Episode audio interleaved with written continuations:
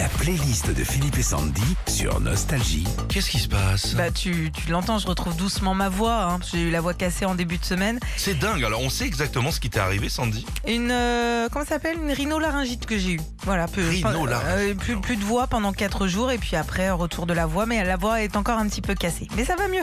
Ok, très bien. Alors, la playlist, voici la playlist de ce matin des chanteurs à la voix cassée. On s'est un peu foutu de toi en début de, de, Je de sais, semaine. je sais. Claude Barzotti. Je suis Rital et je, Et le je le reste. Et dans le verbe et dans le geste. Le plus italien des Belges a toujours eu cette voix depuis son premier succès. Et pourquoi je dis le plus italien des Belges? Parce que même s'il a grandi en Italie et qu'il a chanté le Rital, Claude Barzotti est né en Belgique et vit Ouais. toujours en Belgique. Joe Cooker à la voix cassée également. Oh baby, De ses débuts à Woodstock ou en signant la BO du film 9 semaines et demie, Joe Cocker a lui aussi toujours eu plus ou moins cette voix. Alors c'est pas une mauvaise bronchite hein, qui passait pas dans. Disons que la boisson et le tabac, ils sont Ouais, pour quelque chose. hein. Oui, oui, oui, oui. Fallait pas lui en promettre encore comme Joe. Hein. Garou, lui, il a carrément, euh, je te raconte pas, des galets dans la gorge. C'est fou, ça.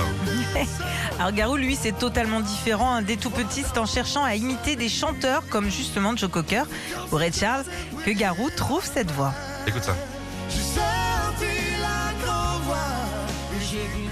C'est vrai, Céline, que vous avez toujours eu une affection particulière pour Garou. À tout le temps, tu sais. Puis moi, sa voix, c'est, c'est voilà, c'est quelque chose. Quoi. Ça, m'a- ça me fait des frissons partout. tu sais. Ah.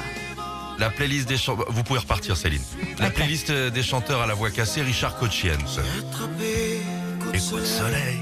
Un coup d'amour, un coup. Richard Cochian prouve dans toutes ses chansons que l'on peut être un grand séducteur grâce à cette voix rauque qu'il a depuis son premier succès. Marguerite, c'est en 78. Parce que Marguerite est douce. Enfin une dame dans ce classement, Bonnie Tyler. Rappelle qu'on l'avait reçu Bonnie Tyler Oui. ici.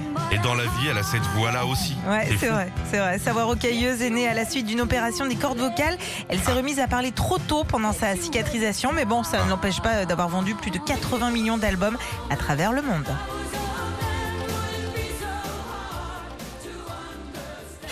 Retrouvez Philippe et Sandy, 6h-9h sur Nostalgie.